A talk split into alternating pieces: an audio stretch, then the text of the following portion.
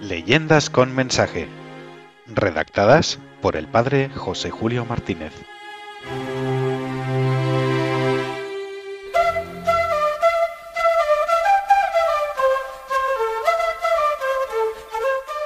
Los leopardos vencidos. Una leyenda de Bolivia con un claro mensaje. Ante el peligro que se acerca, serenidad, confiando en ti mismo. Miradas a la cruz, confiando en la fuerza de la cruz.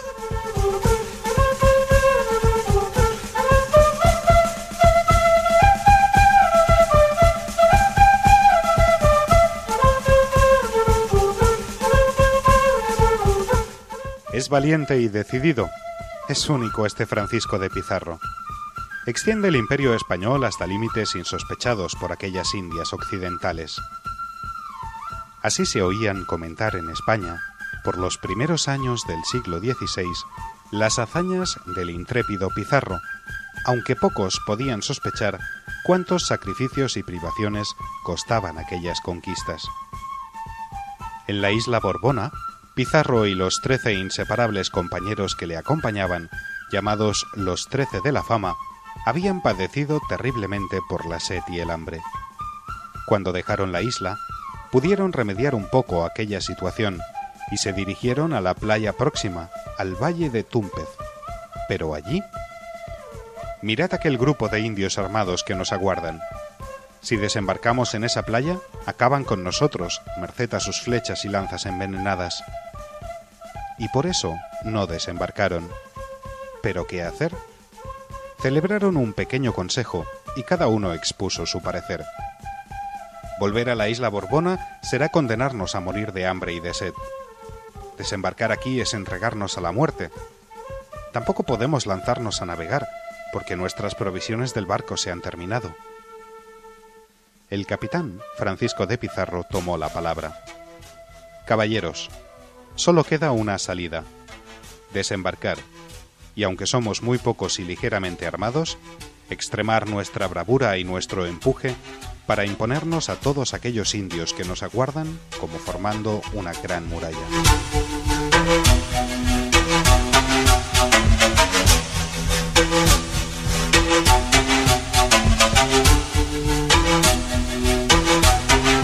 Se hizo un silencio grande. Nadie estaba decidido a lanzarse así a una muerte irremediable. Pero entonces, uno de los caballeros, Pedro de Gandía, que había estado silencioso, expuso su plan.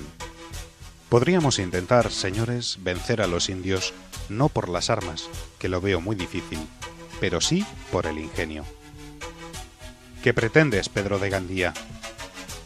Intento inducirles el temor de algo sobrehumano que se acerca a ellos. Explícate, por favor. Lo mejor será que lo explique con la obra. Si sale bien, loado sea Dios. Si sale mal y pierdo la vida, rezad un Padre Nuestro como buenos cristianos.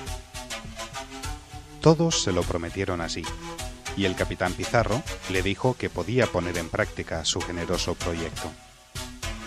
Pedro de Gandía se encomendó a Dios y enseguida se pertrechó con la cota de malla sobre el pecho, la espada al cinto, una rodela o pequeño escudo en la mano izquierda y una cruz en la derecha. Así bajó a la playa y comenzó a marchar sobre la blanda arena con gesto arrogante. Era de alta estatura y de barba negra. Parecía un personaje legendario.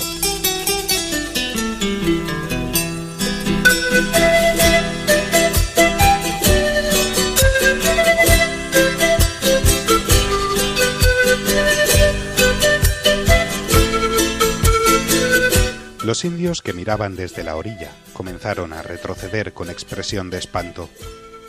Pedro se sintió envalentonado y dominador de aquellas muchedumbres. No cesó de avanzar hacia ellos y vio cómo se metían en su poblado. Pedro quedó bastante cerca y allí se plantó, como aguardando la decisión de los indios.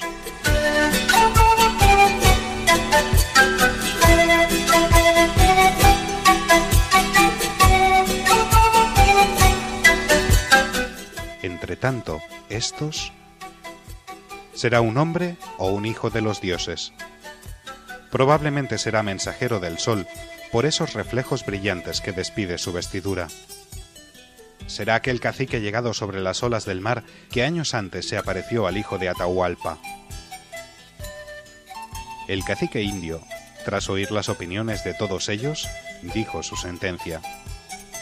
No será conveniente acercarnos a él, por si acaso despide rayos que pudieran abrasarnos. Pero le echaremos los leopardos, que sabrán comprobar si se trata de un hombre o de un hijo de los dioses.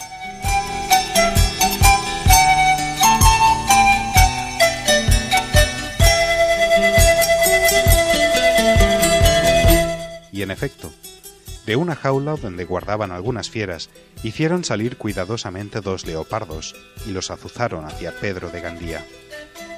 El caballero español, al verlos acercarse lanzando rugidos espantosos, temió caer muerto allí mismo del primer susto.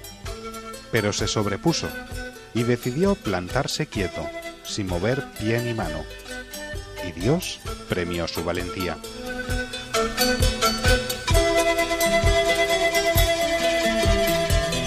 Cuando ya uno de los leopardos se le acercaba, casi para echarle la zarpa, el sol, reflejándose en la superficie brillante de la rodela que tenía el caballero en el brazo izquierdo, lanzó unos destellos luminosos que hirieron exactamente los ojos del leopardo.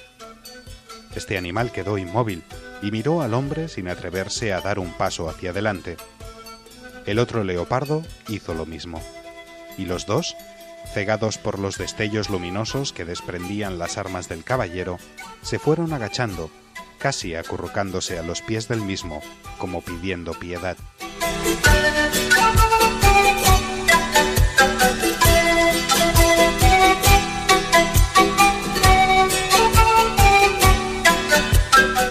Los indios contemplaron esta escena desde lejos y quedaron atónitos. También les pareció que la cruz enarbolada por don Pedro en la mano derecha despedía resplandores.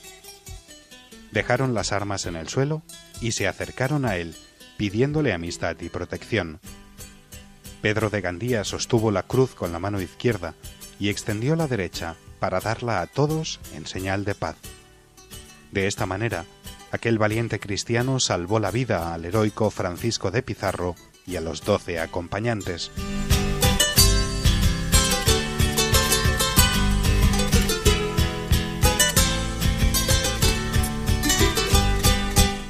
Cuando contaba esta aventura siendo ya viejo, solía decir, fue la victoria de la cruz sobre los leopardos.